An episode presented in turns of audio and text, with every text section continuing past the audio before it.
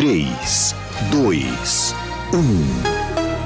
Agora, a Musical FM abre um espaço para debater os assuntos que fazem parte do nosso dia a dia. Sempre com convidados especiais para ajudar a esclarecer, iluminar a sua opinião. É a nossa missão. Direto dos estúdios da Musical FM na Avenida Paulista, debates com o pastor César Cavalcante.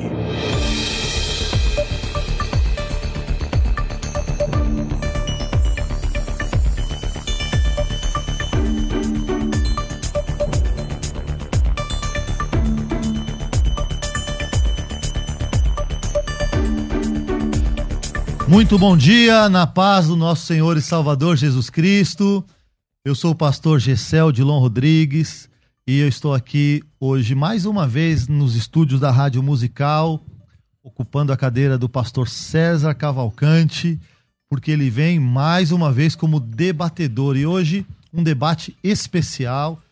Para quem acompanha os debates da Rádio Musical, nós tivemos há alguns dias atrás, semana passada, um debate entre o pastor Denilson Lima e o pastor César Cavalcante sobre os santos da grande tribulação. E agora uh, parece que eles fizeram até uma chamada aí na internet de uma, de uma, uma revanche santa aí, né? E, e eu vi isso na internet, achei interessante. Estamos de volta aqui com esses dois homens de Deus, dois estudantes e estudiosos da palavra, e nós vamos tratar hoje um tema também dentro deste, deste assunto enorme que é a escatologia bíblica. Nós vamos tentar responder a pergunta: a volta de Jesus será em uma ou duas etapas. É um tema saliente, sugestivo, palpitante. É, nós vamos ter muito, uma conversa muito boa aqui. Eu quero dar aí alguns minutos para você já avisar as pessoas da sua igreja, dos seus grupos de WhatsApp, dizendo que o debate na Rádio Musical hoje é sobre a volta de Jesus. Ela será em uma ou duas etapas. Nós temos uma caixinha de perguntas abertas, uma votação no Instagram. Eu acredito que já tenhamos aí algum número para mostrar. Muito bem. 63% das pessoas acreditam que a volta de Jesus será em uma etapa, exclusivamente uma etapa, e 37% em duas etapas. Esse número me surpreende, hein, Pastor César? Porque eu imaginei que, que a votação no Instagram começasse ao contrário, né? Mas, enfim, vamos, vamos ver até o final do programa como que, como que essa caixinha vai, vai estar. Do meu lado esquerdo, o pastor César Cavalcante, que é o âncora deste programa. Pastor César é pastor presidente da Igreja Comunidade Cristã Genuína de Jundiaí, é reitor da Faculdade Teológica Bethesda, âncora dos programas de debate e Crescendo na Fé, aqui da Rádio Musical FM 105.7, é professor de hebraico dos cursos internacionais da FTB. Paz do Senhor, pastor César. Paz do Senhor, pastor Gessé, pastor Denilson. Um privilégio a gente voltar a teologar aí sobre uh, os eventos acerca do fim. É, a escatologia não é o meu assunto predileto, assim, mas é um privilégio é, falarmos a respeito é, da volta do Senhor Jesus Cristo. E hoje pretendo defender que a volta de Jesus na Bíblia ela, acontece uma única vez e não duas. Mas um privilégio estarmos aqui e máximo de respeito ao pastor é, Denilson Lima, que eu conheci no, na outra, no outro debate e amei a forma como ele, ele se portou e ele, ele se ele é uma benção. Pastor Denilson, o senhor é uma benção, Deus abençoe, é um privilégio para mim estar aqui diante do senhor debatendo esse assunto. Muito bem. Do outro lado, o pastor Denilson Lima. Também tive o privilégio de conhecê-lo na, na semana passada e realmente é um homem de Deus que merece nosso respeito, nosso carinho. E que bom tê-lo pela segunda vez aqui antes do senhor voltar, né, para o seu estado. Então é uma alegria, pastor Denilson, que é pastor auxiliar na Igreja Assembleia de Deus, fonte de vida em Vitória, no Espírito Santo. É bacharel em teologia pela Faculdade Teológica e Cultural da Bahia e pela Faculdade de Teologia e Filosofia de São Paulo é doutor honoris causa em ciência e filosofia da religião pela Escolástica, escatólogo, escritor de sete livros publicados, é conferencista internacional e figurante dos pregadores pentecostais do Brasil. A paz do Senhor, pastor Denilson. A paz do Senhor, que, que privilégio, né? Tempo recorde esse nosso segundo debate, hein? Paz do Senhor aos ouvintes, eu estou muito feliz em estar aqui mais uma vez com esse querido e nobre pastor César Cavalcante. Amém. Assim como estar com você mais uma vez, pastor Jessé. Obrigado. Prazer. Eu vou defender que o harpazo, o arpazo e a parousia, ou seja, arrebatamento e vinda visível, é, ocorrerá em duas etapas. Uau! Estamos hoje é, com dois visitantes especiais. Eu vou convidar vocês para virem até aqui para aparecerem na câmera, para os ouvintes conhecerem vocês, que é o Maicon e a Vivian. O Maicon e a Vivian, eles são vizinhos nossos de Lisboa, Portugal. esse é o Maicon, esse é a Vivian. Quer dar uma paz para os ouvintes? Fique à vontade. Graça e paz, meus irmãos. é, é, muito. É um prazer estar aqui no meio de tanto, tanta gente aqui que ensina a gente, né? Legal. Graça e paz, irmãos. Muito bem. Eles vieram de Lisboa e estão aqui para ouvir o programa e acompanhar o programa, para ajudar a gente a construir o Só programa. gente de longe, né? Semana a outra passada. foi Rondônia, a gente já estava de boca aberta. Agora vem agora de Lisboa. Daqui a pouco vem outro do Japão, o próximo debate. A próxima vez que o pastor Denis estiver na Rádio Musical, teremos alguém de Tóquio aqui, tudo bem? Em nome. Fechou, fechou, fechou, fechou. Meus irmãos, o tema é escatológico. Mais uma vez, vamos deixar claro que não é um tema soteriológico, não vamos aqui mergulhar numa, numa, numa questão salvífica, mas é um tema de uma curiosidade bíblica e teológica, que é a escatologia. Alguns irmãos acreditam que a vinda de Jesus será única. Jesus virá uma vez e todo olho verá, como está em Apocalipse capítulo 1, versículo 7 e outros defendem uma vinda de Jesus em duas etapas, com base em 1 Tessalonicenses capítulo 4, 16 e 17, e uma segunda etapa com base em Zacarias capítulo 14. A pergunta é, é, se a volta de Jesus é em uma e duas etapas. Pastor César se posicionou já na fala inicial, dizendo que em uma, e o pastor Denilson em duas. Vamos entender isso. Pastor César, é, como nós vamos embasar que a vinda de Jesus se dará em apenas uma etapa? É, a Bíblia é rica em textos que falam a respeito da volta de Cristo. E essa riqueza, ela se dá desde o Antigo Testamento. No Antigo Testamento existem textos que falam a respeito da volta do Salvador. Né? Zacarias, é, Isaías, enfim, tem Daniel. Em Daniel ele é o ancião de dias, né? E no Novo Testamento é, é, muito mais rico ainda em versículos que falam a respeito da parousia, da, da volta é, de Jesus Cristo. E ah, em todos esses textos, isso é uníssono. Em todos esses textos é uma única vinda, e essa vinda ela não tem divisões, e essa vinda ela é uma manifestação gloriosa de Jesus Cristo os santos estão ali é, sendo perseguidos, e aí acontece a vinda gloriosa do Salvador. Eu vou ler, por exemplo, para a gente começar, a segunda carta de Paulo aos Tessalonicenses, capítulo 1. No capítulo 1, é, fala o seguinte, no versículo 5. É, eu vou ler o 4 em diante. A tal ponto que nós mesmos nos gloriamos de vós nas igrejas de Deus, versículo 5.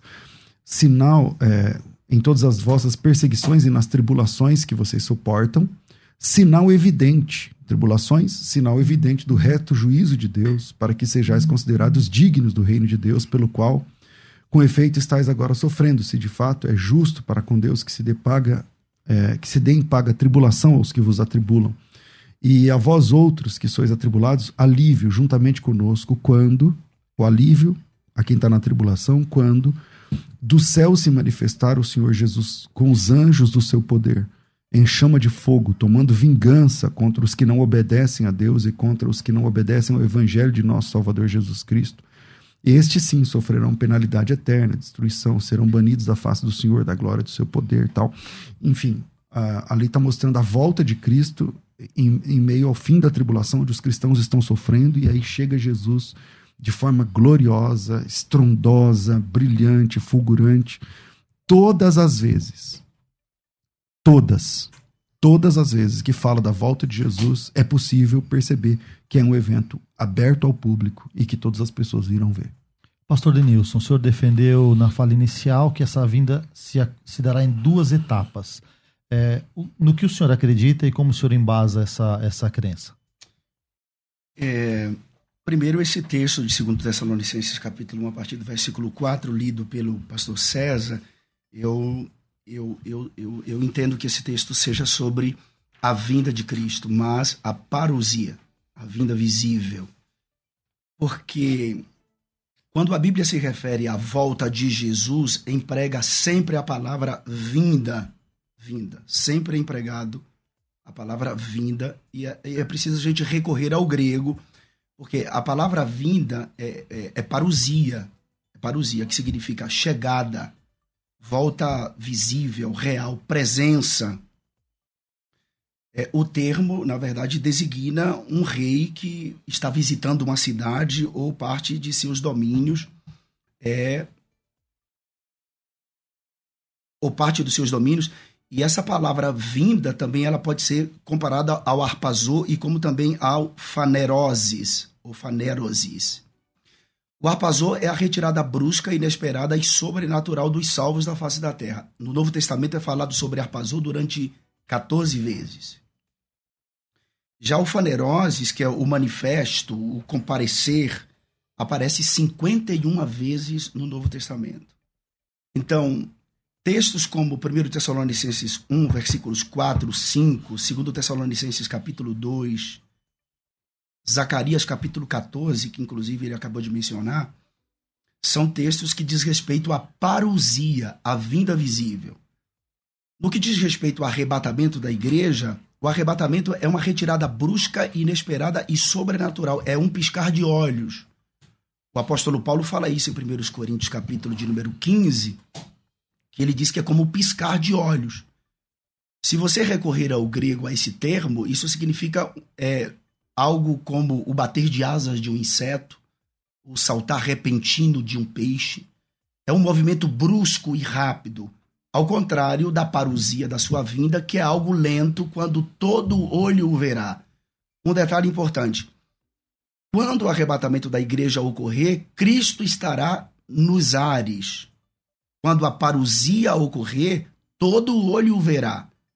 E isso está escrito no capítulo 19 de Apocalipse, porque todas as referências, tanto de Zacarias 14, como a escatologia de Isaías, como Daniel, tudo diz respeito a esse evento, inclusive Ezequiel capítulos 38 e 39, diz respeito a esta batalha do Armagedon, quando Jerusalém estará sitiada é, por um poderoso exército liderado pelo anticristo, e Cristo aparecerá a Bíblia diz em Zacarias que até mesmo os que traspassaram o verão. Então eu entendo que o arrebatamento é uma coisa e a vinda de Cristo é outra coisa. Ou seja, arpazo e parousia. Pastor César, é, o senhor foi bem claro, contundente, que na sua leitura bíblica, todas as vezes, todos os textos, o senhor entende que é apontado como uma única vinda visível.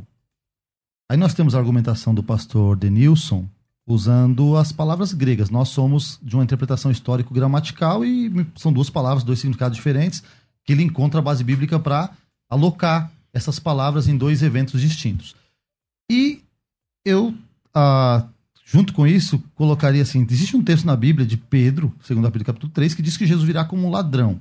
Esse piscar de olhos, do 1 Coríntios capítulo 15, versículo 52, se eu não me engano, mais esse ladrão vindo de noite. Não dá a entender não, que será. É, é Tessalonicenses 5. Isso, isso, isso, é. isso. É, o de Coríntios mais o de Tessalonicenses.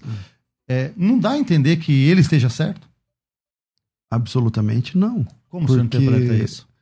Bom, é só a gente colocar, pegar uma Bíblia, por exemplo, uma, uma é, busca rápida na Bíblia, coloca lá, vou fazer isso agora, coloca lá a palavra ladrão. É, Jesus é descrito em dois eventos assim é, nas epístolas. Uma acontece no texto que o senhor citou, 1 Tessalonicenses 2, 5, versículo de 2 em diante. A outra é em Pedro. Então vamos lá. É, 5,2 diz assim. É, vamos lá, 1 Tessalonicenses 5,2. É, pois vós estáis inteirados com a precisão de que o dia do Senhor vem como ladrão de noite. É, quando andarem dizendo paz e segurança, eis que sobrevirá repentina destruição. Como vêm as dores de parto, a que está para dar à luz, de uma, nenhum modo escaparão. Mas vocês, irmãos, não estão em trevas, para que esse dia, como ladrão, não vos apanhe de surpresa. Então, quando a Bíblia fala que Jesus não vem como ladrão, não é exatamente para os crentes, mas é para os ímpios, que estarão juntos. Crentes e ímpios estarão juntos. A segunda ocorrência é a segunda de Pedro 3,10. A segunda de Pedro 3,10 diz assim, porque o pastor Denilson ele faz uma diferença entre harpazo Isso, e, e, a, e. Ok. É... Eu vou perguntar qual, é, qual desses dois aqui que ele lida. Que, que volta de Jesus, já que dá para dividir em duas etapas, o pré-tribulacionismo entende que são duas etapas, uma secreta, outra pública. Qual dessas? Porque a sua pergunta, lá em 2 de Pedro 3,10, fala que Jesus vem como ladrão. Essa aqui, que vinda é essa, de Jesus como ladrão, em 2 de Pedro 3,10, é a primeira ou a segunda? Porque lá diz assim: ó, virá, entretanto, como ladrão o dia do Senhor, no qual os céus passarão com estrepitoso estrondo, os elementos desfarão-se abrasados, a terra e as obras que nela existem serão atingidas, visto que todas essas coisas vão de ser assim desfeitas. É, essa volta é a primeira ou a segunda? Essa é a parousia, é a vinda visível. Então, então. Que eu acredito. Mas os crentes estão lá. Não. Então vou reler o texto. Ó. Virá, entretanto, o dia Sim. do Senhor como ladrão. O dia do Senhor, no qual os céus se passarão Sarão. com estrepitoso estrondo. Uhum. Os elementos se desfarão abrasados. Uhum. Também a terra e as obras que nela existem serão atingidas. Visto que todas essas coisas hão de ser assim des desfeitas, vocês precisam estar como aqueles que vivem em santo procedimento e piedade, esperando e apressando esse dia da vinda de Deus. Sim, pastor. Quem são essas pessoas? Sim, pastor. Mas isso aí é um alerta do apóstolo Paulo para que, que a igreja ela seja arrebatada antes desse evento. Não, pastor, o texto não diz isso. O texto diz assim, ó.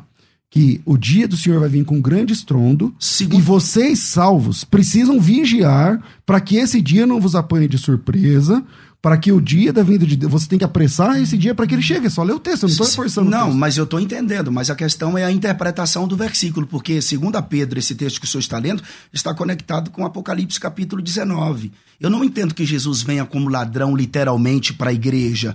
Eu tenho para mim que Jesus venha como ladrão para as nações sitiadas em volta de Jerusalém, porque Apocalipse capítulo 16 fala do ladrão. Então, mas quem é essa pessoa Jesus, que tem que vigiar o tempo Je... todo aqui para que esse dia? Eu preciso, durante esse dia. Eu preciso vigiar. Então você vai estar aqui nesse dia? Não, eu não, não, não é. Eu, eu preciso vigiar para não estar lá. Para não estar nesse dia. Então, diz assim, ó. Vocês precisam estar em santo procedimento, esperando e apressando a vinda do dia de Deus, por causa do qual os céus incendiados serão desfeitos. Mas a exegese do versículo não é esta que eu vou estar lá nesse dia para esperar Jesus voltar. Certo. Mas pelo que eu entendi aqui, é, as pessoas quando leem esse texto de Pedro, segundo Pedro 3, 10, é isso? Pastor? Sim, sim. Ele diz o seguinte, Jesus virá de modo inesperado, né? Uhum. Como um ladrão de noite. Mas a leitura do pastor César, o contexto diz que ele, os elementos se desfarão, que parece já ser a a segunda etapa. Para o senhor, então, essa é a segunda etapa também, sim, como para ele. Sim, para então, mim. é igual, você respondeu a pergunta. Para mim, tá, isso. eu só tenho uma etapa para mim. É, só ele. para ele, só uma etapa. Porque é o seguinte, Mas, eu vou repetir aquilo sim. que eu disse no início. A, a, palavra vinda, a palavra vinda pode ser parousia, pode ser arparzo e pode ser fanerose. É, fanerose. É que arparzo, pastor, é uma palavra que não que quer dizer vinda. Arpades, o que significa rápido, não sim, significa vinda. Sim, sim, sim. Em nenhum momento a palavra arpades é traduzida por vinda, em nenhum texto da Bíblia. Pastor, a palavra parousia designa o rei que está visitando é, parte dos seus domínios e abrange esses dois fatos, sim, tanto o arpazo como a faneroses. Pastores, então, me mostra pastores. uma palavra arpazo, uma vez César. que a palavra arpazo aparece que, que não tem a ver com rápido. Um minutinho, por favor, vocês, que tem dois auxílios aqui é, luxuosos para vocês, certo? Dois pastores mandaram aqui uma pergunta direcionada ao pastor César Cavalcante e vai te ajudar, talvez, a, a aclarar sua posição. E um outro pastor direcionou uma pergunta para o senhor, pastor Denilson, que vai com certeza te ajudar. E quem manda a pergunta para o pastor César é o pastor Elias Soares. Vamos ouvir a pergunta do pastor Elias? A graça e a paz para todos os ouvintes da Musical FM 105.7. Eu sou o pastor Elias Soares e quero deixar uma pergunta aqui para o pastor César Cavalcante, meu amigo. Levando em consideração que a casa do Pai é o céu, Mateus 6,9 e Atos 7,49, e Jesus prometeu preparar lugar para nós na casa do Pai, a pergunta é: quando a igreja irá para o céu? Uma vez que na visão pós a igreja não vai para o céu por ocasião da volta de Jesus. O reverendo Hernandes Dias Lopes acredita que a casa do Pai é o céu. Augusto Nicodemos, a casa do Pai é o céu. Simon Stemaker, a casa do Pai é o céu. E A.T. Robertson, a casa do Pai é o céu. E aí, pastor César, responda para nós, por favor. Foi uma pergunta de amigo, né, César? Obrigado pela pergunta, ótima pergunta. É, e põe meu nome aí também. Para mim também a casa do Pai é o céu. É, pode pôr meu nome junto aí. O texto é uh, João capítulo 14, diz assim: Não se turbe o vosso coração, crede em Deus, crede também em mim. Na casa de meu pai muitas moradas, essa casa é o céu. Se assim for, eu não vos teria dito, não sei o que ela vou preparar o lugar. Quando eu for vos preparar o lugar, voltarei, voltarei novamente é, e vos receberei para mim mesmo, para que onde eu estiver, estejais vós também. É exatamente, pastor Elias, o que diz lá no texto de Tessalonicenses 4, 16 e 17. É o mesmo Senhor descerá do céu, com larido, com voz de arcanjo, não sei o que lá, e os que morreram e Cristo ressuscitarão, e os que ficaram vivos, nós que ficamos vivos, seremos arrebatados para encontro do Senhor nos ares, e assim estaremos para sempre com o Senhor. Tessalonicenses 4, 17, estaremos para sempre com o Senhor. Uh, João 14, que é a sua pergunta, é, quando é que a igreja vai estar no céu? Em João capítulo 14, Jesus diz assim: Eu vos levarei para mim mesmo, para mim mesmo. Jesus não é um lugar, Jesus é uma pessoa. Tanto em João 14 quanto em Tessalonicenses 4, nós estaremos para sempre com o Senhor. Cara, se ele subir, a gente sobe, se ele descer, a gente desce, se ele reinar, a gente reina, se ele sentar, a gente senta. Nós estaremos para sempre com o Senhor. A nossa expectativa é celeste. De quando a igreja irá para o céu? Na sequência da batalha do Armagedon. Para sempre com o Senhor. Perfeito. Nós temos aqui uma pergunta também direcionada ao pastor Denilson, que é o pastor Carlos Augusto Vailate. Vamos ouvir o pastor Vailate. Bom dia, prezados debatedores e ouvintes da Rádio Musical FM. Aqui quem fala é o pastor Carlos Augusto Vailate. Uh, quero parabenizá-los pelo debate e gostaria de aproveitar e fazer uma pergunta para um dos debatedores, que é o irmão Denilson Lima. E a pergunta é a seguinte: uma pergunta, se me permite, dividida em três partes.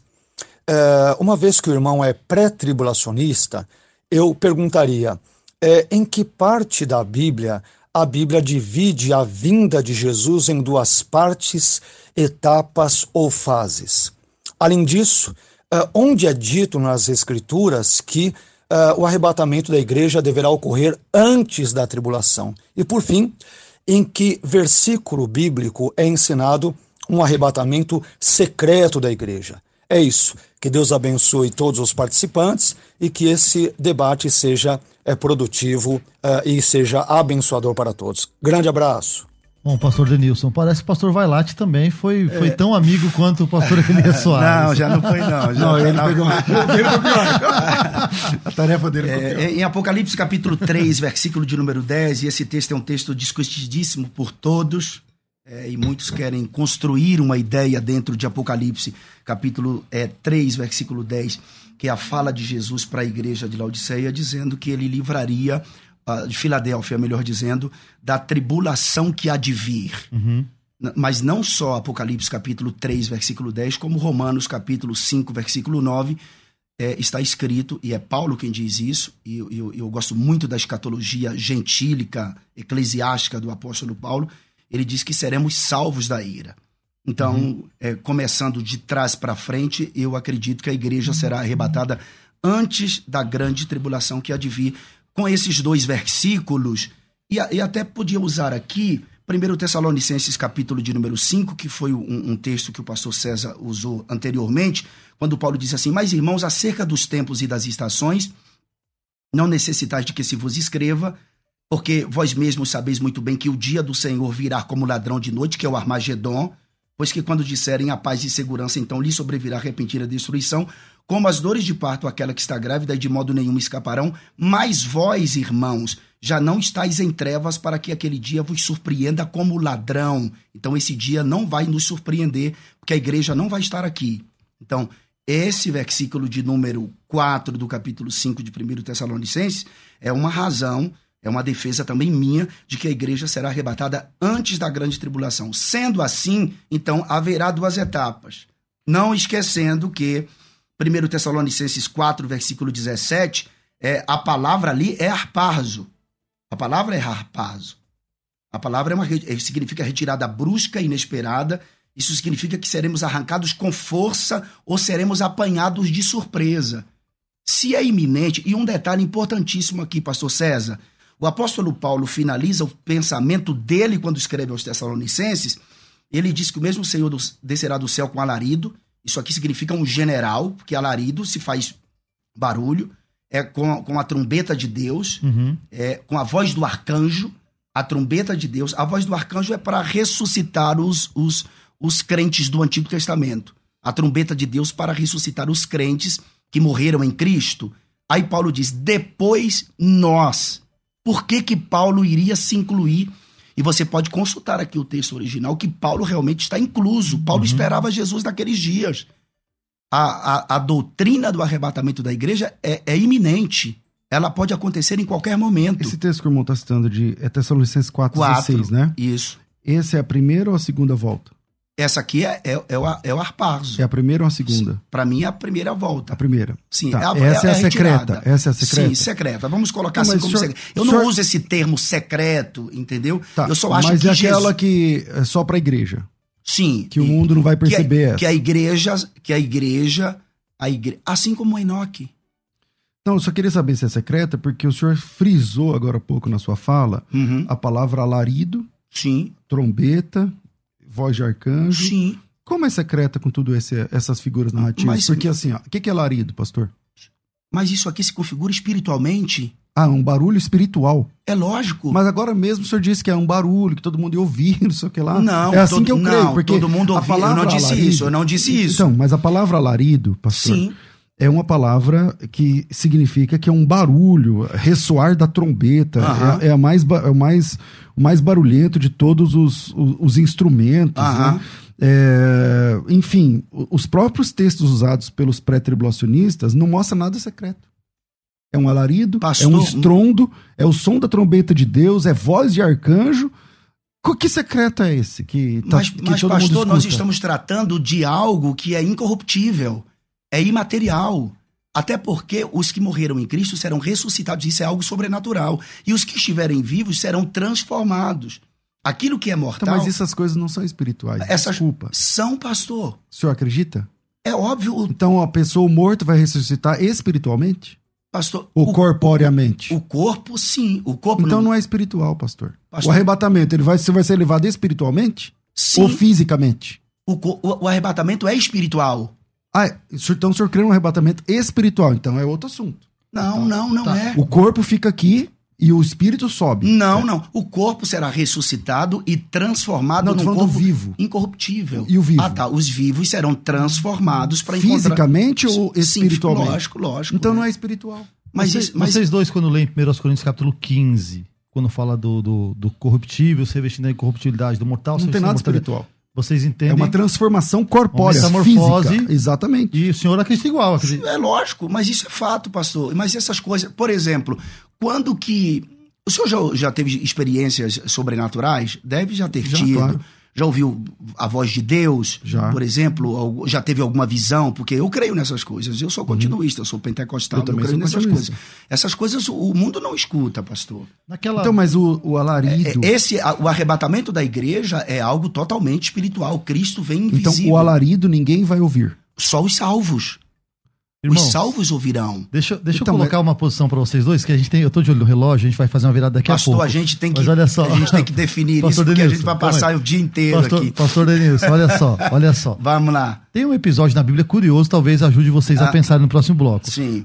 Na, no episódio da conversão de Paulo, uh -huh. de Saulo, né? Uh -huh. é, tem duas narrativas sobre esse episódio. Pois não. Um deles é ouvido um barulho e Paulo ouve o que é dito. Um deles é visto uma luz e Paulo viu o que é Jesus. É possível, vai, quando a gente voltar, uhum. que esse alarido seja ouvido por alguém e não por outro, mesmo sendo um alarido físico? Mas eu vou ter que dar uma pausa agora, um break, tá bom? Okay. Pra gente tomar uma água, daqui a pouco a gente retoma aqui na mesa de debates. A Musical está de aplicativo novo. Entre na loja de aplicativos do seu celular e baixe a nova versão. Tem sempre novidades e o melhor conteúdo da sua Musical FM para você ouvir em qualquer lugar do Brasil e do mundo, a qualquer hora. Musical FM 105.7. Mais unidade cristã. Você que acompanha a Musical FM não pode perder. Programa Debates Musical FM. Temas que fazem parte do dia a dia. Assuntos importantes que podem esclarecer as suas dúvidas. Sempre com convidados especialistas para debater sob a luz da palavra de Deus. Debates com o pastor César Cavalcante. De segunda a sexta, às 11 da manhã, na Musical FM. Mais unidade cristã. Você está ouvindo Debates, aqui na Musical FM. Ouça também pelo nosso site www.fmmusical.com.br. Estamos voltando aqui no, na, na, nossa mesa de debates. O pastor César tem dois avisos muito especiais para falar com vocês. Um deles é para você que está sofrendo com problemas de visão. Você que está perdendo a visão, não consegue, a vista está embaçada, a idade vai chegando, ou o diabetes vai subindo. Como resolver essa questão? Do outro lado da linha, eu estou com o Tiago e ele vai te explicar como funciona. Olá, Tiago! Bom dia, pastor César, tudo bem? Bom dia, graças a Deus, tudo em paz. Vamos lá, Tiago. Exatamente. Vamos falar agora de um produto que ele foi desenvolvido especialmente para a saúde dos nossos olhos. É um produto da Eleve, uma empresa super séria, já está no mercado há muito tempo. E descobriu esse produto com vitaminas específicas para a saúde dos olhos, que é o Lever. O Lever é um produto alimentar que vai cuidar da saúde dos nossos olhos, ah, porque assim, com o passar dos anos, os olhos vão enfraquecendo, a visão mais turva, mais cansada. As vitaminas que o corpo tem, a gente vai perdendo e não repondo. Então, com o leve, nós vamos repor essas vitaminas e ele vai estar ajudando contra catarata, glaucoma, entre outras doenças da visão. E nós temos o depoimento da dona Noemi, que ligou, pediu seu tratamento e teve seus resultados. Eu descobri há 18 anos que eu era diabética.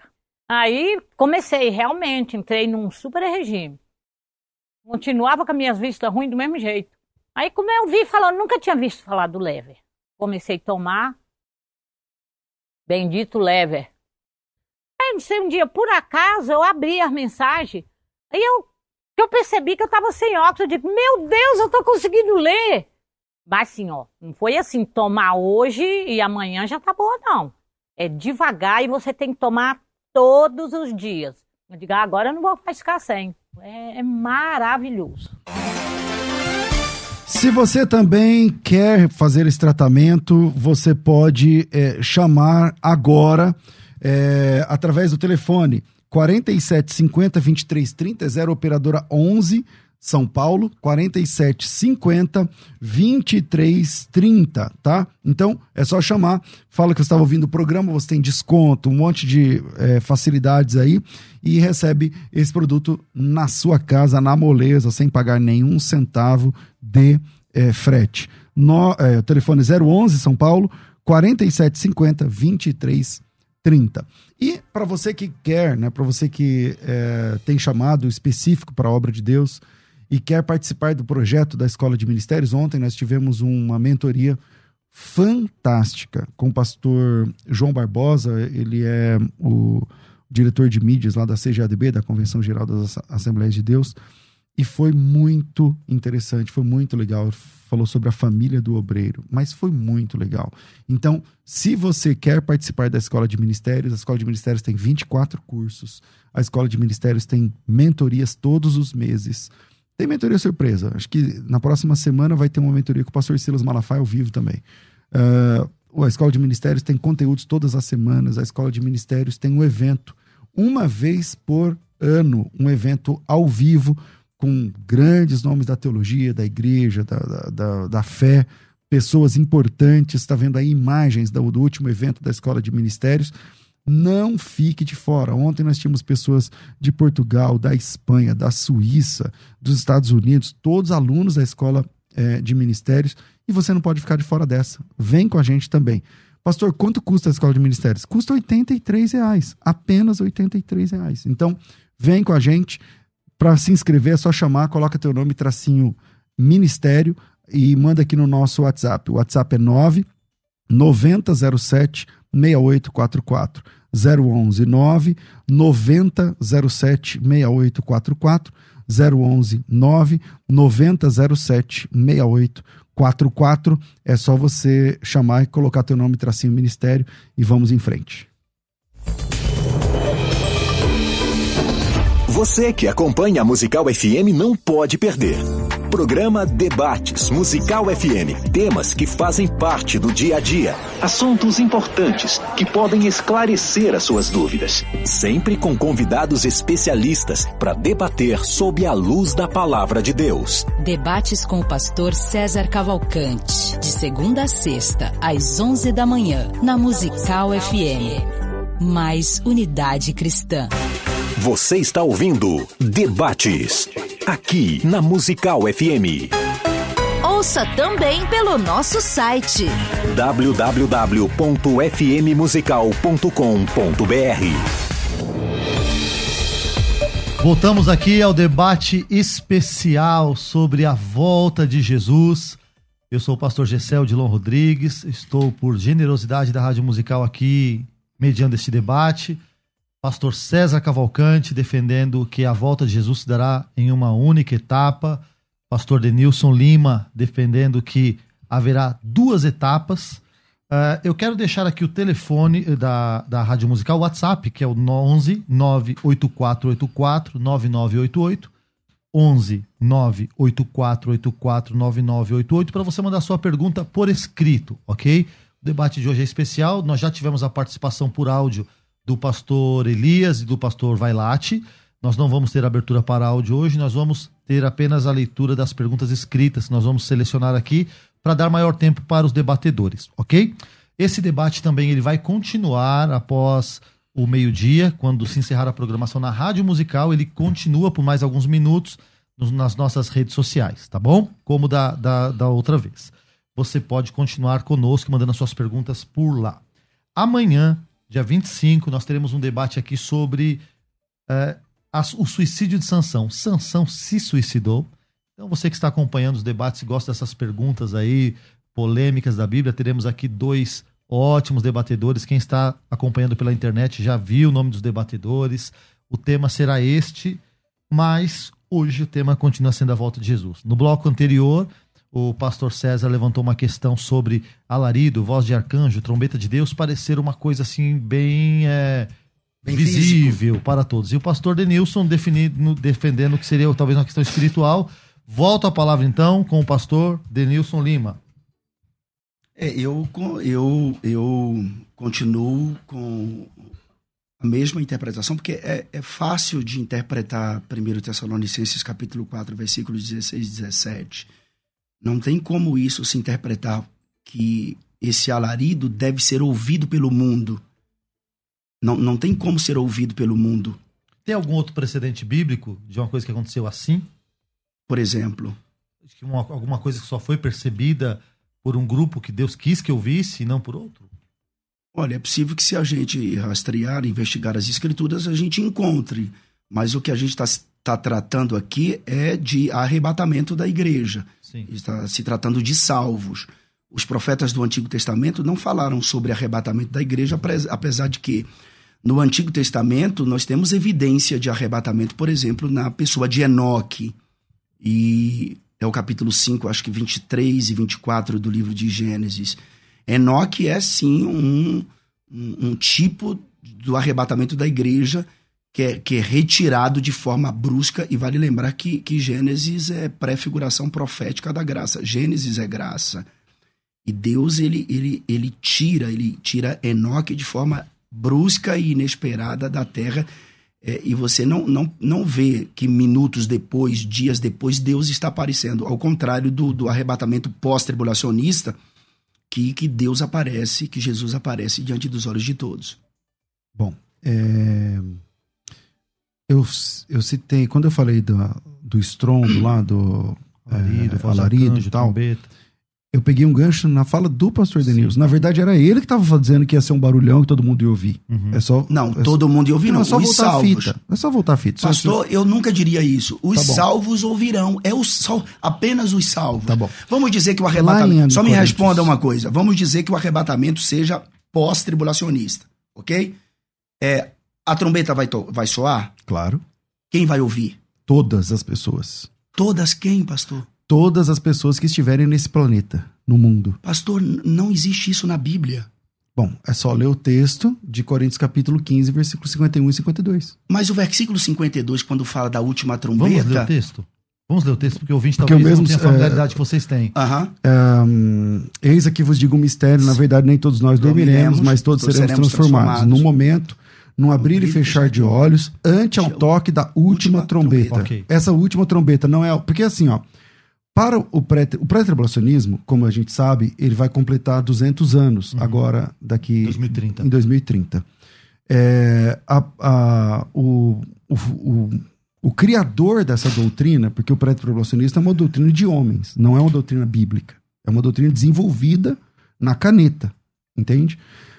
O fundador, o criador da doutrina pré-tribulacionista, ele vai explicar que ele vai ter que dividir a volta de Jesus em duas etapas, senão ele não consegue tirar a igreja antes da grande tribulação. Esse é o problema.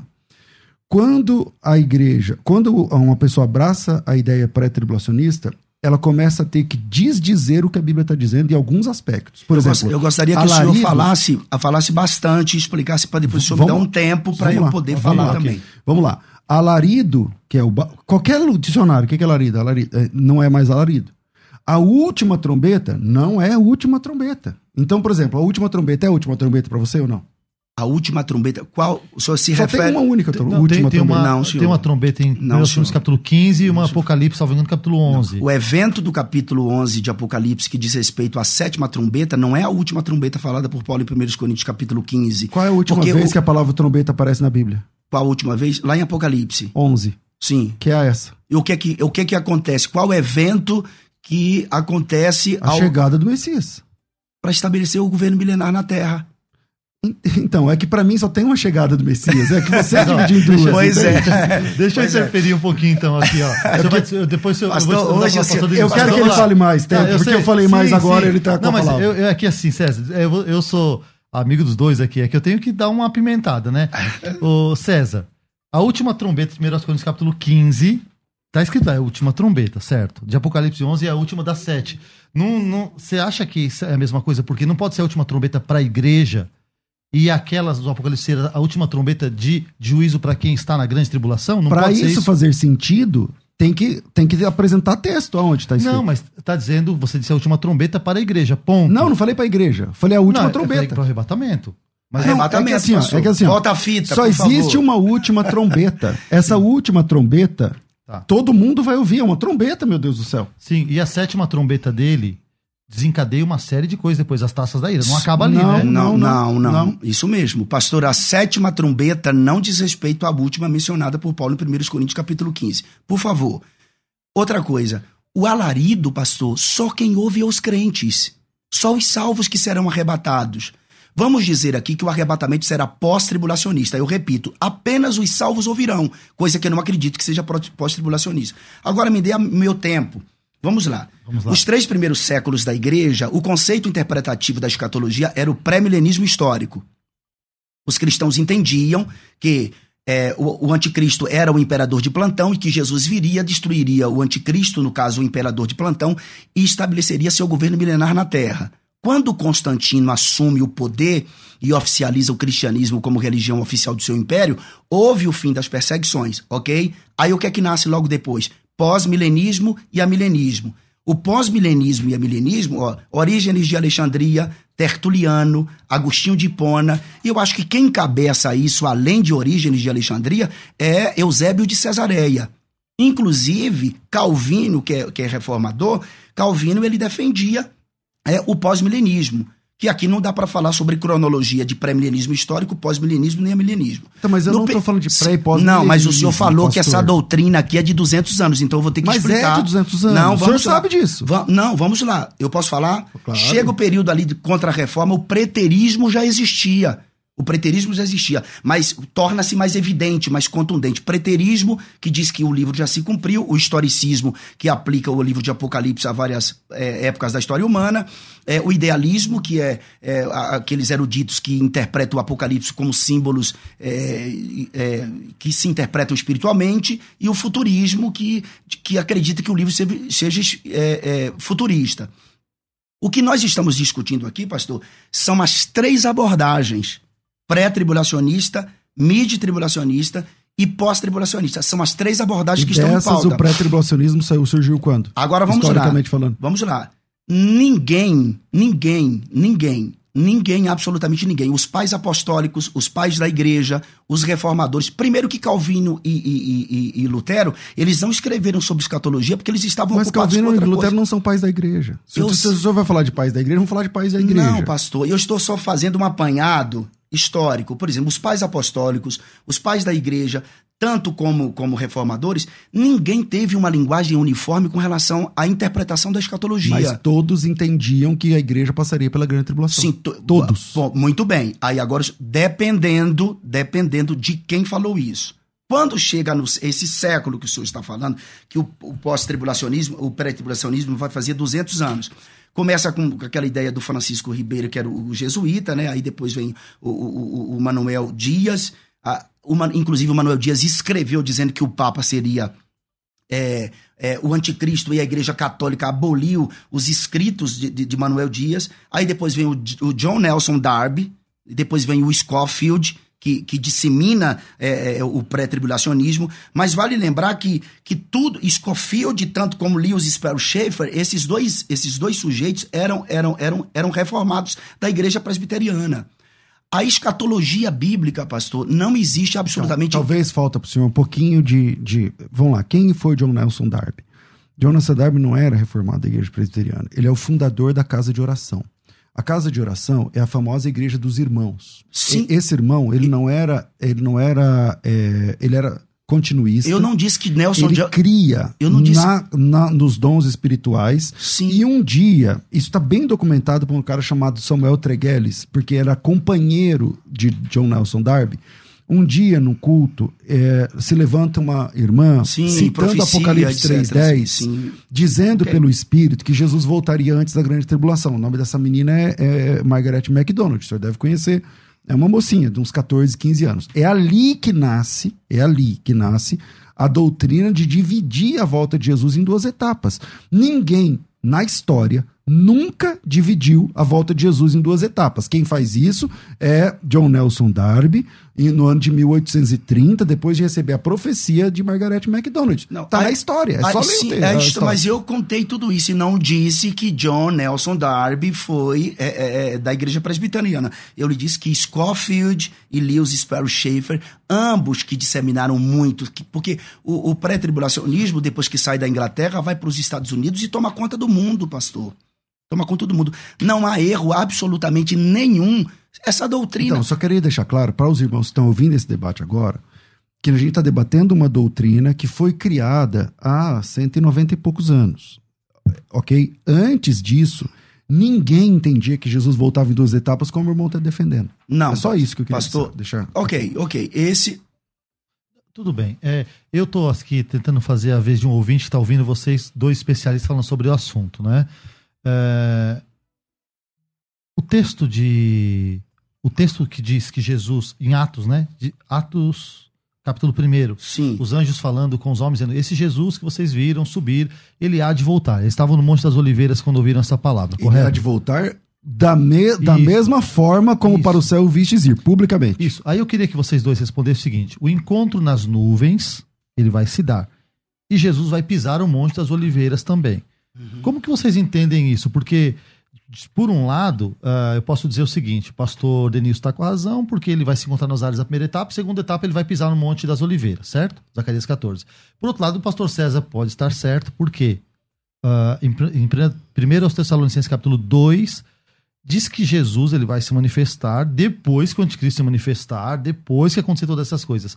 Como que vocês encaixam esses dois textos? As nuvens e os pés no monte. Pastor César primeiro, por favor. Existe uma única volta de Jesus Cristo. É, eu vou chamar aqui de figura narrativa. O que, que é figura narrativa?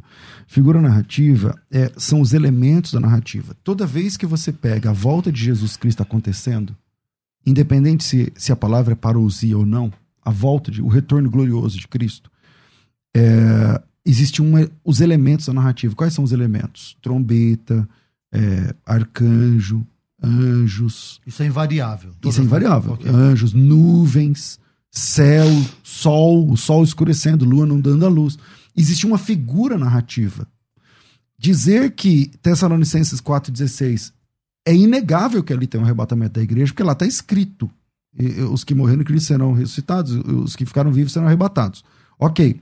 Mas esse, os elementos da narrativa são os mesmos de Mateus capítulo 24, versículo 29. Logo, depois da tribulação daqueles dias, o sol escurecerá, a lua não dará sua luz, os elementos uh, serão abalados, uh, haverá lá, então virá no céu o sinal do Filho do Homem, uh, as, o povo se lamentarão, verão, todo mundo vai ver. Não Qual, tem essa história de, de. Qual texto que o senhor está conectando? 24, 29. Sim. Mateus 24, sim, 29. Não, mas o texto que o senhor está conectando a 4, Só tem um, é, é uma 4, vinda. 16. Então todos os textos falam da mesma vinda. Pastor, 4, os elementos da narrativa é. são, as, são os mesmos. Se você pegar os elementos da narrativa de Tessalonicenses 4, são os mesmos de Mateus capítulo 29. O cenário é o mesmo.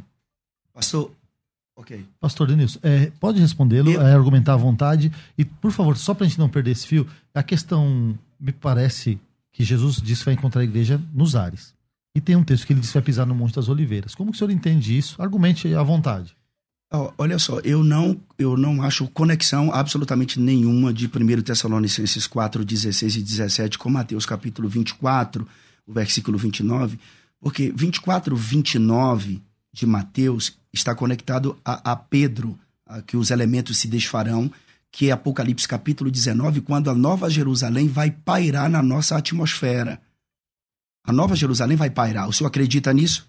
Que a Nova Jerusalém vai pairar e que Isaías fala isso, acho que no capítulo 24. Eu creio lá, é, então okay. Apocalipse. Ok. Então a Nova Jerusalém vai pairar quando Cristo sairá de dentro da cidade. Isso aqui é explícito no capítulo 19 de Apocalipse, a partir do versículo de número 11, que é um cavaleiro de um cavalo branco, que não é o mesmo cavaleiro do cavalo branco do capítulo 6, evidentemente. Concordo. E viu o céu aberto, e eis um cavalo branco que estava sentado sobre ele, chama-se fiel e verdadeiro, e julga e peleja com justiça, e os seus olhos eram como chama de fogo, e sobre a sua cabeça havia muitos diademas, e tinha um nome escrito que ninguém sabia senão ele mesmo, e estava vestido de uma veste salpicada de sangue, o nome pelo qual se chama é a palavra de Deus, e seguiam-no os exércitos que há no céu em cavalos brancos e vestidos de linho fino, branco e puro.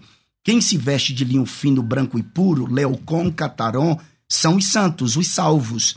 Os salvos. A noiva está com Cristo. Concordo com tudo isso, pastor. 17, versículo de número 12. Pastor, mas o senhor concorda? Mas aqui é a batalha do Armagedon, meu amado pastor César. É, As nações estarão sitiadas em volta de Jerusalém exatamente. sob a liderança do anticristo. Exatamente. Porque aqui é Ezequiel 38 e 39. As nações de lá que é uma coalizão bélica poderosa, liderada Isso é no fim da grande tribulação, pastor. Pronto, pois não. Cristo aqui, a Nova Jerusalém paira. Jesus sai de dentro da cidade e a igreja com Isso ele. Isso que o senhor está mostrando é no fim ou no meio da grande tribulação? No fim da grande tribulação. Pronto, eu também creio sim. Mas a igreja, foi, a igreja já está com ele. A igreja está com ele porque encontrou com ele nos ares. Deixa eu fazer uma pergunta para vocês dois aqui. Eu quero uma é, pergunta é muito não, simples. Pastor. A pergunta dele do Monte das Oliveiras. Sim, até hoje, por exemplo, hoje, nesse momento, você consegue estar nos ares e, no, e pisar o pé no Monte das Oliveiras no mesmo dia. Normal. Eu quero, Jesus vai fazer isso. Eu quero fazer uma pergunta para vocês dois. Daqui a pouco vai encerrar a nossa programação exclusivamente na rádio. Eu acho que o senhor tem que ter um programa aqui de três horas sim, de relógio, sim, pastor. quem sabe, quem Pelo sabe. e olha só. Atenção, daqui... patrocinadores aí. eu só venho aqui na Me rádio para falar de olha, três horas. O senhor está vindo para São Paulo, o senhor vai trazer os patrocinadores com o senhor sim, aqui e fazer um programa de três horas. Olha é, só. Gente, eu tenho uma pergunta para vocês dois. Daqui a pouco a gente vai continuar só na internet. Mas o, o pré-tribulacionismo, pastor César, ele tem uma coisa chamada o Tribunal de Cristo no meio do caminho, que resolve a questão para eles. Por exemplo, a igreja arrebatada de forma invisível vai para as bodas do Cordeiro e Tribunal de Cristo, certo? e a igreja e a terra passa pela grande tribulação e depois vem a vinda visível, que é o que o pastor Denis tem defendido. Eu queria saber para vocês dois o que é Tribunal de Cristo e Bodas do Cordeiro e se ajuda você a defender a sua tese ou você defender a sua, pastor César. Tribunal eu acho Cristo, que o pastor Denilson está falando menos que eu, meu irmão. Pode dar oportunidade para ele à vontade, porque. É? É, eu acho que O pastor já está convicto que vai ser. Não, não, não, porque assim. Mas talvez te ajude a, não, a tudo bem, tudo bem. O Bema, vamos lá. Vamos, vamos lá. Tanto o Bema quanto as bodas, eles são problemas para o pré-tribulacionismo. Tudo é um problema para o pré-tribulacionismo. Tudo. Tudo é um problema. Por exemplo. Última trombeta não é última trombeta, trombeta não é trombeta, larido não é larido, volta não é volta, arrebatamento, é tudo um problema. Então, eles não podem ler um texto e, diz, e deixar o texto dizer. Agora mesmo eu mostrei no texto de Pedro 3,10, falando assim: ó, a vinda do Senhor será como ladrão, vigiem, fiquem em santo procedimento, para apressando e aguardando esse dia. Aí, não, ele está falando para ficar em santo procedimento para não ver esse dia. Mas o texto não diz isso, o texto está aguardando o dia. Então tudo é um problema. Vamos lá. Por que, que o Bema é um. É, o Bema é a palavra grega para o tribunal, né? O tribunal de Cristo. Por que, que o tribunal de Cristo é um problema? O que é o tribunal de Cristo? O tribunal de Cristo é a conferência de galardão para os santos. Sim. Todo mundo crê assim, acho que o pastor também crê assim. É lá que os santos recebem um galardão. Essa é a okay. parte fácil de compreensão. Essa é a parte fácil. Porque isso para mim está resolvido. Por que, que é um problema para o pré? Porque tem santos na grande tribulação. Tem salvos na grande tribulação que não participaram do Bema. E aí depois que termina, quando Jesus volta, para mim é uma vez só, mas para eles são duas. Na segunda, tá, e esse pessoal que quando vai ser o Bema para eles? Não tem. Bodas do Cordeiro é um problema para o pré-tribulacionismo. Por quê? Porque Bodas do Cordeiro para eles é uma festa que dura sete anos. De onde eles tiraram isso? De lugar nenhum. Do casamento judaico, né? Não, Talvez. não tem isso no casamento judaico, na Bíblia, no texto nenhum. Não, isso é cultura. Na cultura judaica tem sim. O casamento durava as bodas sete anos. Sete dias, né? Então, sete mas dias. o senhor é casado há quanto tempo? Eu sou casado há, há algum tempo já. Então, é mais de sete anos? Mais. Então, você faz bodas? Pastor, mas. Bodas, é, não tem dessa. A minha, então, minha pastor, não, não tem esse de bodas de 7 anos. Não, Para o pré é sempre um problema. Não é que eu tenha, não é que eu tenha dificuldade para responder. Não é, é que eu fico, assim, às vezes perplexo porque o senhor não entende isso. É então, diferente. como é que fica o tribunal para quem não participou do tribunal? Por exemplo, pastor, nós vivemos numa cultura ocidental. Olha só, olha como que era configurado o casamento judaico naquela época. O pai escolhia a moça para o menino. Pastor Denilson, você vai continuar com a palavra que eu tenho que dar um, um bye-bye aqui para o pessoal que está ouvindo exclusivamente pelo rádio. Dizer que nós vamos continuar nas redes sociais. As considerações finais serão dadas nas nossas redes sociais, tá bom? Então, fiquem com Deus, vocês que vão assistir mais tarde, e Deus abençoe vocês. Vamos continuando aqui com a fala o pastor Denilson. Casamento judaico, símbolo do, das bodas do Cordeiro. Debate especial na programação da Rádio Musical FM 105.7. Eu sou o pastor Gessel Dilon Rodrigues, ao meu lado está o pastor César Cavalcante e o pastor Denilson Lima. Estamos num, numa conversa muito boa e produtiva sobre a volta de Jesus. Ela se dará em uma etapa ou duas etapas. E nós terminamos o bloco anterior quando o pastor César ele propôs um questionamento sobre a duração do, da, das bodas do Cordeiro, sete anos, tradicionalmente defendida pelos pré-tribulacionistas. E o pastor Denilson estava falando sobre uma analogia do casamento judaico, e eu acredito que nós paramos aí nesse ponto, e a palavra estava com o pastor Denilson. É, é, voltando à, à, cultura do casamento judaico, é, era o pai quem escolhia a menina para o filho casar. E às vezes ele, o pai escolhia na mais tenra idade. E o menino conhecia a moça, ia para casa do pai trabalhar, e o, o, o, amigo mais íntimo do noivo era enviado à casa do pai da noiva para investigar a noiva, passar alguns dias lá para saber. E isso é cultura judaica. O senhor deve ter estudado cultura, o senhor sabe que é assim. E aquele amigo do noivo levava as informações da noiva, como que ela era socialmente, espiritualmente, moralmente, e aquele noivo estava ficava, como diz o baiano, ficava doido para casar, né? É, a noiva sabia que ia casar. Porque a igreja sabe que vai ser arrebatada, a igreja sabe. E a igreja não está se aprontando, a igreja já se aprontou.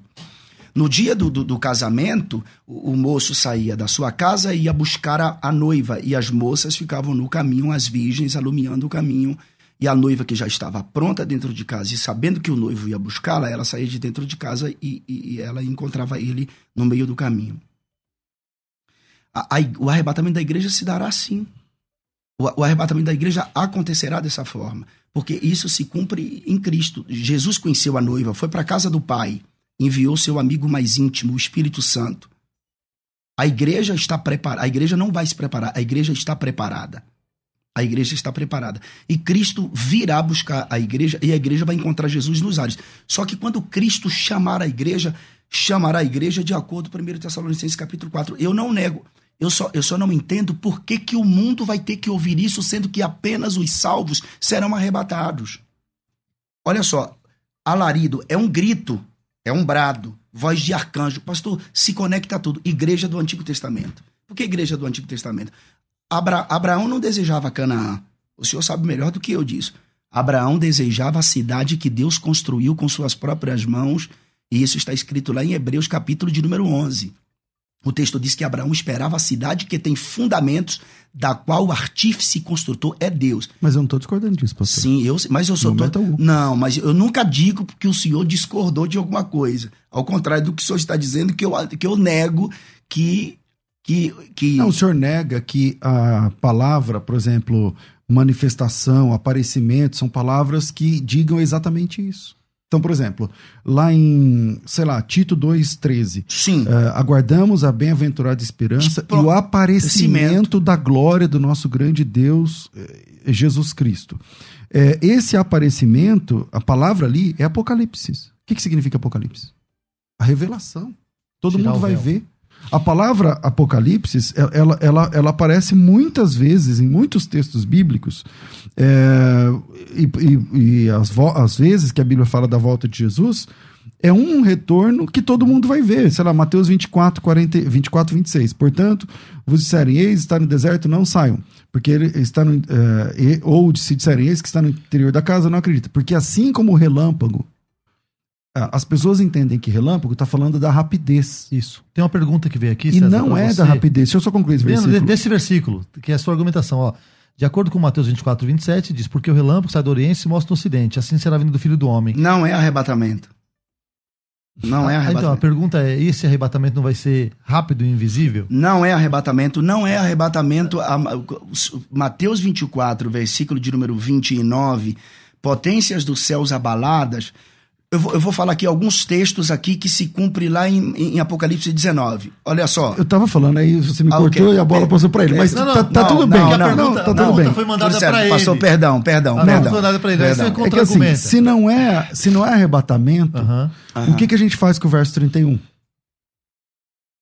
Porque eu vou ler o texto. O texto diz assim, ó.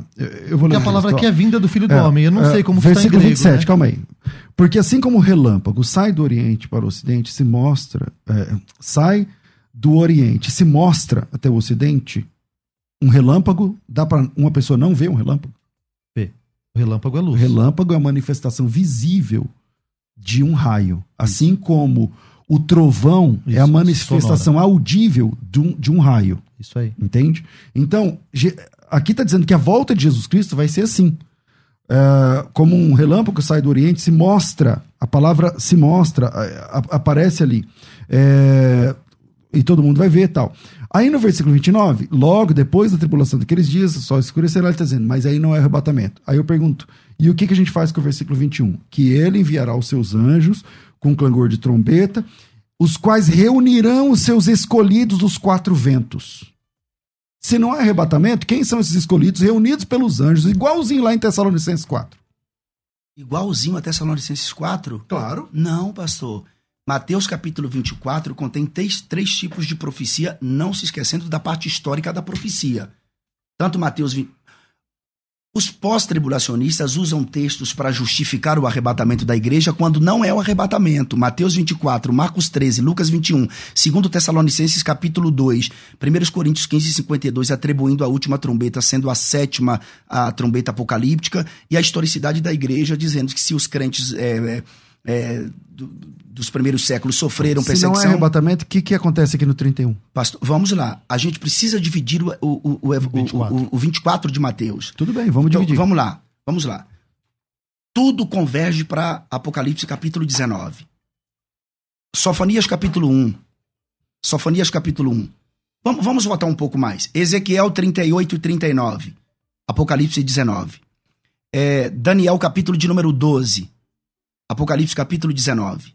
Zacarias 2. Apocalipse 19. Zacarias 12. Concordo com Apocalipse 19. Concordo. Zacarias 14. Concordo. Apocalipse 19. É. Mateus 24. Parte Verdade. dele, Apocalipse 19. Quando Cristo vir visivelmente que é a Nova Jerusalém. Pastor, o senhor não vê a Nova Jerusalém pairada no momento do arrebatamento em texto nenhum das Escrituras. Não mesmo. Não vê. Não mesmo. Mas ela vai pairar. Com qual texto? Ela vai pa... é, como qual texto? É. Isaías. Isaías capítulo 24. A Nova Jerusalém vai pairar. Vamos lá ler, vamos lá ler, vamos lá ler, vamos lá. A pergunta minha é Mateus 24, 31. Vamos lá. Mateus 24, 31. Vamos lá. Vamos lá. Mateus 24, versículo 31. Depois a gente lê Isaías. O capítulo 24 de Mateus não diz respeito ao arrebatamento da igreja em si. Tá, então eu vou ler o 31, porque eu tô Vai, perguntando, vamos mas lá, vamos parece lá. que não vai dar. Vamos- vamos lá, vamos. E ele enviará os seus anjos Sim. com grande clangor de trombeta, os quais reunirão os seus escolhidos dos quatro ventos de uma outra extremidade do céu. Quem são esses santos que serão reunidos dos quatro cantos do planeta pelos anjos? Isso diz respeito ao povo judeu, pastor. Não é a igreja. Não é Ah, o senhor vai defender um arrebatamento só para judeus? Não, como arrebatamento? Isso aqui, é o isso aqui é junção de um povo. Não é arrebatamento. Não, pastor. Porque, onde lá. que está Vai escrito? ter um toque de uma trombeta, Pastor- versículo 31. Mas- ele enviará os seus anjos com grande clangor de trombeta, Hum. que reunirão os seus escolhidos. Vai tocar uma trombeta e esses reuni es- o- todos os escolhidos serão reunidos a partir do toque dessa trombeta. Esses escolhidos para o pré, o pós, para quem está lendo, qualquer pessoa que lê texto fala Sim, que são ok. salvos. Mas para vocês, vocês não podem dizer que são salvos. Por quê? Porque, na- porque vocês dividem. Então, quem são os santos que serão reunidos através do toque de uma trombeta aqui? Santos na Bíblia, o senhor já sabe que são anjos, igreja e judeu, pastor. Escolhidos na Bíblia, o senhor já sabe que é anjos, igreja e judeu. Eleitos na Bíblia, Peraí, é, é, peraí. igreja. No Novo Testamento, só igreja. Não tem judeu, nem chamado de escolhido, nem chamado de santo. Ok, mas todos aqueles que se convertem são no, no igreja. No Pastor Denilson, é, parece que esse texto foi uma, foi uma resposta de uma pergunta dos discípulos para Jesus. Uhum. Quando acontecerão estas coisas, que sinais E que sinal haverá da tua vinda e, e do, do fim, fim- do mundo? duas São coisas distintas. isso. É, ele aponta três coisas. E até então, é, pelo menos majoritariamente, as pessoas que eu converso, que estudiosos, falam o Mateus, capítulo 24, é um texto escatológico. E aí, o senhor está dizendo que esses anjos não vão recolher os escolhidos, vão recolher os judeus. Acho Os que precisa de uma judeus. explicação Como isso? melhor. Mas explica pra mim. como Mas não é. são os anjos que vai recolher os salvos no, no momento da- do, do arrebatamento da igreja. Nesse texto que eu acabei de ler que diz não, que é? nesse texto que o senhor está dizendo, Mateus 24, eu não atribuo que seja o arrebatamento da igreja. Então, não, então, tá bom. Então não é. O- Mas quem é? momento- Então, ele enviará os seus anjos com clangor de trombeta que reunirão os seus escolhidos. Mas, mas o versículo de número 30 diz: Então aparecerá no céu o sinal do Filho do Homem e todas as tribos da terra. Quais tribos da terra que se lamentarão? Todas. As Sim. Todas se lamentarão. Principalmente aquelas que estarão sitiadas em volta de Jerusalém por ocasião da guerra do Armagedon. Não, diz que todas. Todas. Sim, todas. ok, Ah. ok. Então tudo bem. Isso aqui é a ordem do, do- dos, do- do- do a ordem dos fatos não altera o produto. Todas as tribos da terra lamentarão. Mas isso aqui no capítulo 24, eu não interpreto isso nunca como arrebatamento da igreja. Legal. Então quem são essas pessoas que serão? Judeus, Por quê? judeus, Por porque quê? serão escolhidos em Jerusalém. Existem quatro ventos do céu em Daniel, capítulo de número 7, detendo os judeus. Eles não retornaram ainda para Jerusalém. Não retornaram. Então esse, esses anjos, esse, esse anjo que vai tocar trombeta, com clangor de trombeta, que vai reunir os seus, seus escolhidos, vai chamar só judeu para fazer o quê? Não, não é chamar só, não é chamar só judeu para fazer o quê? Pastor, nem todo mundo, nem todo judeu está em Jerusalém hoje. Está? Todos os judeus estão lá? Não, eu não disse que estão. Sim, eu sei, mas eu estou lhe perguntando. Eu não disse que o senhor disse. eu só estou lhe não, não perguntando. estão, não os judeus estão, mas estão é que, lá? é que aí você vai transversar o texto. A gente está lá em não, Mateus não 24. estou, não estou. Nós não construímos um texto dentro da escatologia com um versículo. Eu Uhum. não tenho como. Até porque se tivesse um versículo falando literalmente qualquer dessa posição que a gente está defendendo aqui, eu defendendo a minha, o senhor, é, essa sua que o senhor é, acha que a Bíblia está dizendo, e da mesma forma eu, é, nós não estaríamos discutindo aqui, Então, debatendo. É que assim, ó, biblicamente, a história da igreja, todos os cristãos entendem, historicamente falando, que haverá uma volta de Cristo. Uhum. E esse retorno glorioso de Cristo, ele vem para dar dois tratamentos distintos, um para os salvos e outro para os perdidos. Se não veja Mateus 16, 27. Porque o filho do homem há de vir na glória de seu Pai com seus anjos, e então retribuirá, retribuirá a cada um segundo, segundo. as suas obras. Consoante ao Romanos 2, versículos 5 e 8, diz assim: Mas segundo a tua dureza de coração impenitente, acumulas contra ti mesmo ira para o dia da revelação, a palavra Apocalipse, do justo juízo de Deus, que retribuirá, o dia do Apocalipse está escrito, do juízo de Deus, que retribuirá a cada um segundo o seu procedimento nesse dia. Vida eterna aos que, perseverando em fazer o bem, procuram glória, honra e incorruptibilidade, mas a ira e a indignação aos facciosos que desobedecem à verdade e obedecem à injustiça.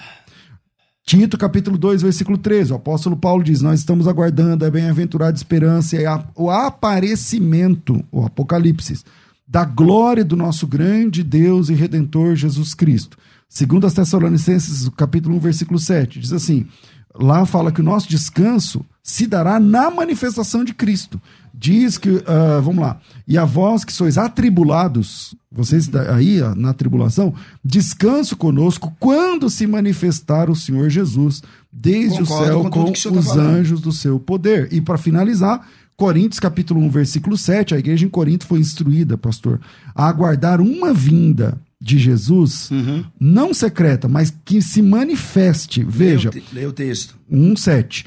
Man, é, de maneira que nenhum, de, nenhum dom vos falta, esperando a manifestação de nosso Senhor Jesus Cristo. A palavra manifestar nessa passagem aqui é Apocalipse, isso é, a, a, todo mundo vai ver. Então. Uhum o tempo todo a Bíblia fala que a igreja aguarda uma vinda e todo mundo vê, e nessa vinda Jesus vai tratar ímpios de um jeito, salvos de outro jeito. Posso ler uma pergunta ao pastor Denilson? Pode. E depois uma pergunta ao pastor César? Uhum. É, pastor Denilson, uh, vou tentar deixar o senhor desenvolver o maior tempo que o senhor precisar para essa resposta, tá bom? Uhum.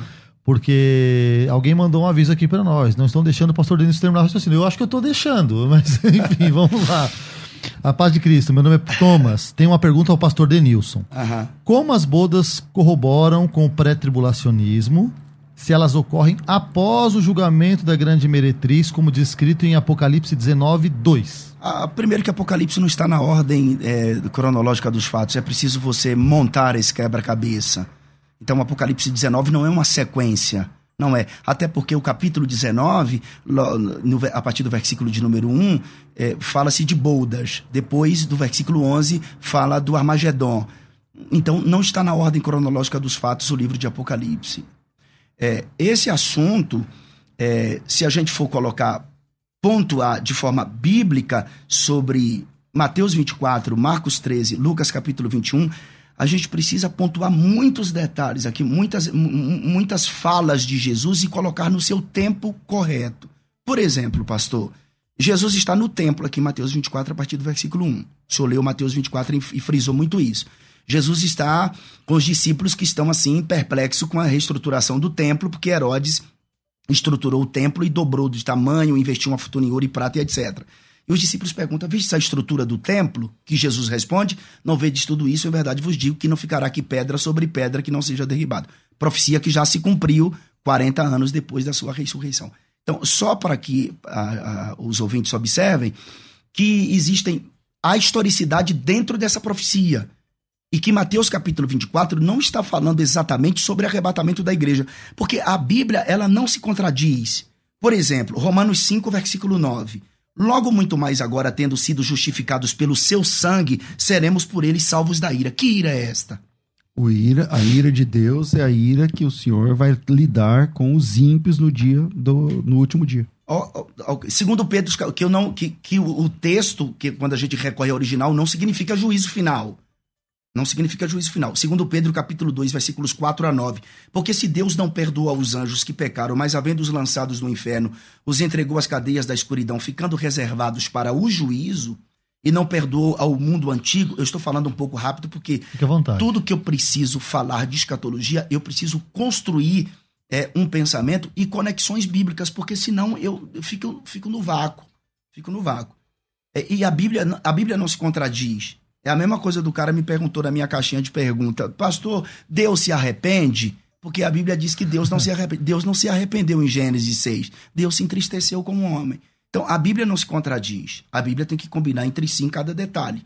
Segundo Pedro 2 a 4, porque se Deus não perdoa os anjos que pecaram, mas havendo-os lançados no inferno, os entregou às cadeias da escuridão, ficando reservados para o juízo, e não perdoa o mundo antigo, mas guardou a Noé, pregoeiro da justiça, com mais sete pessoas, ao trazer o dilúvio sobre o mundo dos ímpios, e condenou a destruição às cidades de Sodoma e Gomorra, reduzindo as cinza e pondo-as, por exemplo, aos que vivessem impiamente, e livrou o justo Ló, enfadado da vida dissoluta dos homens abomináveis, porque este justo, habitando entre eles, afligia todos os dias a sua alma justa, vendo e ouvindo sobre as suas obras injustas. Assim, sabe o Senhor livrar da tentação os piedosos. Isso aqui não é juízo final e reservar os injustos para o dia do juízo para serem castigados.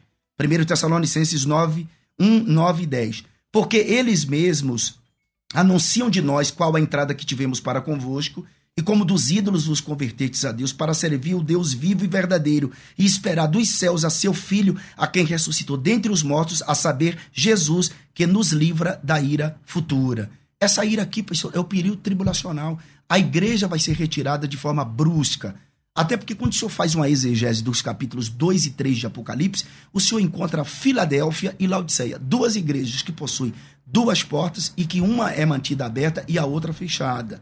É preciso a gente fazer essa conexão. Pastor Denilson, Aham. me permita. É, o senhor deu um, levantou uma bola para o César aí agora, que é uma pergunta que um ouvinte mandou para ele na mesma linha, tá? Pois então não. eu vou aproveitar, porque é a última pergunta que ele vai responder e depois eu vou caminhar para as considerações finais, tá bom? Ok. Então vamos lá. É, Douglas do Rio de Janeiro diz: Minha pergunta é, Pastor César, se Cristo volta uma única vez, ele permitiria que a sua noiva sofresse a tribulação? E ele acrescenta: Como o noivo permitiria a sua noiva sofrer e depois resgatar ela? Então vamos lá. É, a Bíblia está recheada de textos onde os santos atravessam a grande tribulação. Em Apocalipse capítulo 20, é, no versículo de número 4 em diante, está escrito assim. Deixa eu achar aqui, versículo 4, vamos lá. Diz assim: ah, Vi ainda as almas daqueles que foram decapitados, por causa do testemunho de Jesus, bem como por causa da palavra de Deus. Quantos não adoraram a besta, nem tampouco a sua imagem, não receberam a marca na fronte e na mão, viveram e reinaram com Cristo por mil anos. É, os restantes dos mortos não viveram até que se completassem os mil anos, essa é a primeira ressurreição e tudo mais. É, quando a Bíblia diz que o Senhor, lá em Apocalipse 3,10, que é o texto mais é, falado pelo pré-tribulacionismo, que Apocalipse 3,10. Como guardaste É, a minha Apocalipse palavra, 3,10, É, como te- guardaste. eu te guardarei da hora da. da tentação que advir. é, ali não aparece a palavra tribulação. A palavra que aparece ali é a palavra tentação. Tentação é uma coisa, tribulação é outra coisa. Se você pegar essa palavra grega e procurar em quantas vezes ela aparece no Novo Testamento, nenhuma vez tem a conotação de tribulação. É tentação. O apóstolo Paulo, quando ele estava morrendo, antes da morte, ele disse o seguinte: a sua última carta, eu estou sendo oferecido como uma aspersão de sacrifício, não sei o que lá. É, eu acabei a carreira, é, combati o combate, acabei a carreira e guardei a fé. Guardar a fé é uma coisa. Deus vai guardar a igreja é uma coisa. É diferente de não sofrer. O nosso, a igreja, a história da igreja é sofrer. A gente sofre hoje, o tempo todo.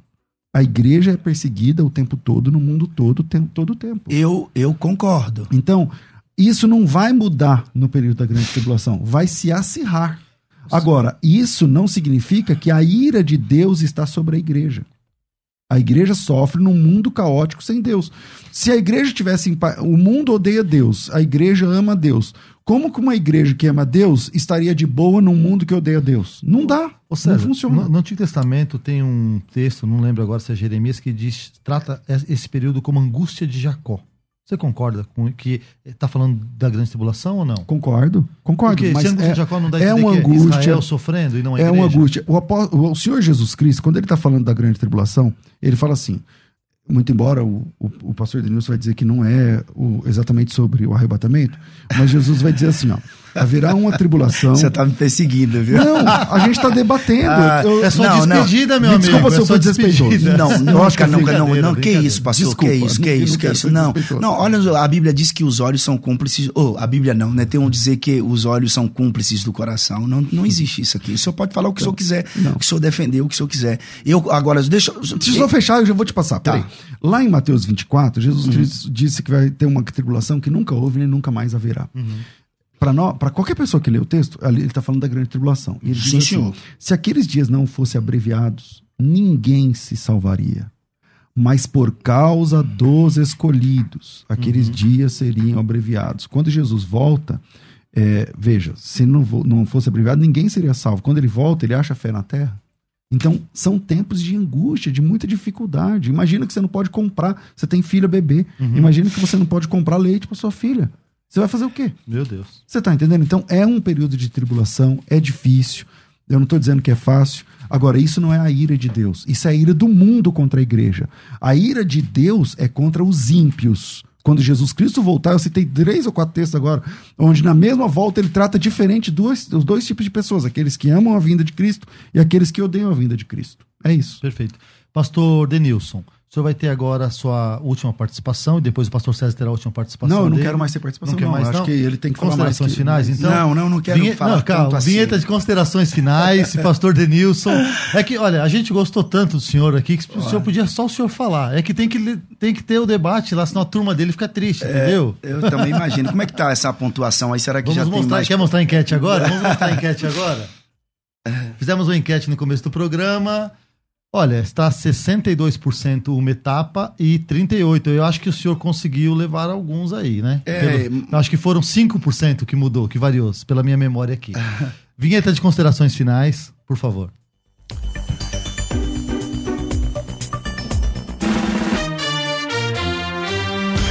Considerações finais. Debates. Pastor Denilson. Eu, eu, no debate passado, até falei aqui sobre a escatologia dos, dos profetas do Antigo Testamento ser uma escatologia nacional. Todas as vezes, por exemplo, Ezequiel 38, eu vou, eu vou, eu vou ler aqui Ezequiel 38. Na verdade, não vou ler, vou só citar 38 a partir do versículo de número 1. Só aponta para a nação de Israel. Tudo na Israel. Daniel, capítulo de número 7, versículo primeiro a seguir. Tudo só aponta à nação de Israel. Inclusive, no versículo de número 25, fala que o anticristo proferirá palavras contra o Altíssimo e destruirá os santos do Altíssimo, que para mim aqui é o judeu, sem sombra de dúvidas, e cuidará em mudar os tempos e a lei. Ou seja, porque o calendário do anticristo não é o mesmo calendário de adoração do povo judeu, e ele vai querer remover a, a lei de Moisés que rege o templo. Isso aqui está conectado lá com 2 Tessalonicenses capítulo 2, versículo de número 8 e Apocalipse capítulo 13, quando o falso profeta manda fazer a imagem do anticristo. É, Daniel capítulo 9, versículo 27, só aponta para Israel e fará um, um concerto com muitos por uma semana. O pacto é com a nação de Israel. Capítulo 12 de Apocalipse. E naquele tempo se levantará Miguel. Todas as vezes que Miguel é citado na Bíblia, Israel está relacionado. O grande príncipe que se levanta pelos filhos do teu povo. O povo de Daniel não sou eu. O povo de Daniel é o povo judeu. O capítulo de número 2 do livro de Joel aponta para Jerusalém, está explícito lá. Sofonias capítulo 1 aponta para Israel. Capítulo 24 de Mateus contém três tipos de profecia. E essa parte última, que também o arrebatamento da igreja está ali, eh, no capítulo 24, assim como Marcos 13 e Lucas 21, aponta para a nação de Israel que todos esses textos que eu acabei de citar convergem para Apocalipse, capítulo de número 19. O, o, o capítulo é, 5, verso 9 de 1 Tessalonicenses, o apóstolo Paulo diz assim: Porque Deus não nos destinou para a ira, mas para a aquisição da salvação por nosso Senhor Jesus Cristo. Esse capítulo 3, verso 10 de Apocalipse, que o pastor César aí, ele, ele desconstruiu, é, e que vários pós-tribulacionistas tentam desconstruir, John Valvoorde, é, é, é, Pentecostes, é, e tantos outros homens, é, eles, eles, eles, eles, eles fazem uma exegese desse texto e, e esse texto aponta sim para o período tribulacional de que Jesus vai livrar Filadélfia. Agora, não sei por que que eu tenho que ficar na tribulação. Porque no meu conceito de pré-tribulacionista, pastor, não é todo mundo que sobe, não, não é todo mundo que tem Bíblia debaixo do braço que vai subir, não. No meu conceito, eu, eu, eu ratifico a, as palavras de um, de, um, de um escatólogo que não está mais entre nós. Para mim, isso aqui não é doutrina, tá? Não é doutrina. Para mim, 10% sobe. Porque o evangelho de Cristo não é aqui na te no céu. O evangelho de Cristo é na, é, é na terra. Eu preciso te perdoar, te amar, comprar, pagar, tomar emprestado, devolver, se arrepender dos pecados, é, é, confessar. Isso tudo faz parte. Ajudar o próximo, missões, evangelho. Isso é evangelho. A noiva de Cristo não é todo mundo, não é essa igreja nominal, institucional. É a igreja invisível que está espalhada nos quatro quadrantes da terra, que tem os seus nomes inscritos no Santo Memorial de Deus, o livro da vida, que é a noiva do Cordeiro, que vai sim ser arrebatada e só ela ouvirá o soar dessa, desse, desse alarido descrito em 1 Tessalonicenses capítulo 4, versículo 16. Porque Paulo, finalizo aqui, é explícito quando ele fala que ele virá com alarido, é um grito que só é, um, é, é algo espiritual, que somente aqueles que estão conectados com os céus ouvirão. A trombeta de Deus, isso fala da ressurreição dos que morreram em Cristo a voz do arcanjo para acordar os crentes do Antigo Testamento. E Paulo diz assim: e depois nós. Paulo queria ser arrebatado naquele tempo, gente. Era naquele tempo. Paulo queria ser arrebatado naquele tempo. E antes da manifestação do anticristo, hein? Porque depois ele escreve, segundo Tessalonicenses capítulo 2, e ele fala sobre o anticristo e diz que um que detém. E quem detém o anticristo não é a política, não é o Espírito Santo, porque o Espírito Santo não vai ser retirado da terra, porque ele é onipresente, vai continuar aqui para salvar as pessoas, mas a igreja detém ele sim. A igreja é a noiva do Cordeiro que entrará na sala do banquete lá de Cantares de Salomão. Muito bem. Quem quiser encontrar o senhor, pastor Denilson, como Na faz? minha rede social, Instagram, Denilson Lima Oficial. Pastor, eu recebo aproximadamente. Eu, desse nosso debate aqui, desses dias para cá, daquele último debate, eu devo ter recebido assim umas 200. Eu que evito de te marcar, mas eu vou te marcar em todas agora. Não, pelo amor de Deus. tá certo. Olha só, gente. Denilson Lima Oficial, meu YouTube é, é Pastor Denilson Lima, começando a movimentar. Legal. É, eu sou escritor de sete livros. Meu sermonário, 50 Sermões de Ouro, Inferno, Ficção ou Realidade. É um livro que aborda a respeito dessa doutrina. O senhor crê no inferno, né? Creio. Ah, tá. Então, vou te ver no céu, tá, meu pastor? Meus é, amigos, obrigado pela oportunidade de estar aqui entre vocês. Foi um debate, acho que um dos melhores debates que nós pudemos apresentar aqui, com um tema tão, tão importante e tão bem representado por vocês. Eu acho que os ouvintes devem ter gostado muito. Deus abençoe vocês. Obrigado, Rádio Musical.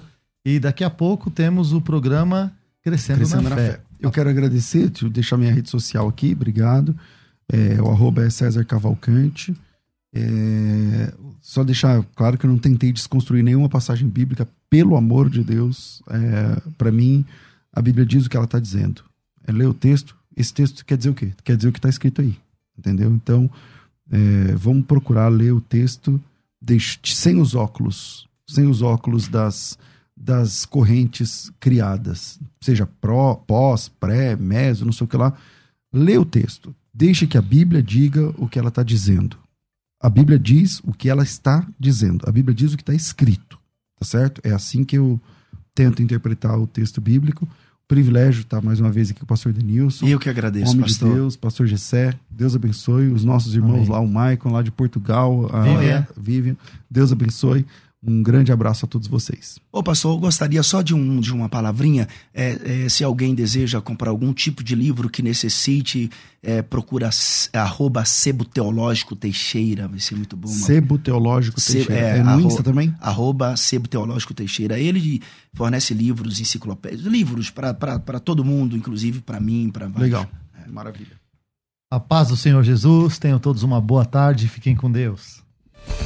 Você ouviu Debates na Musical FM. Dentro de alguns minutos, este programa estará disponível no seu aplicativo de podcast. Basta digitar Debates Musical FM e ouvir a qualquer momento, quantas vezes quiser. Disponível para Spotify, Deezer e outros tocadores da Apple e Android. Musical FM. Musical. Mais unidade cristã.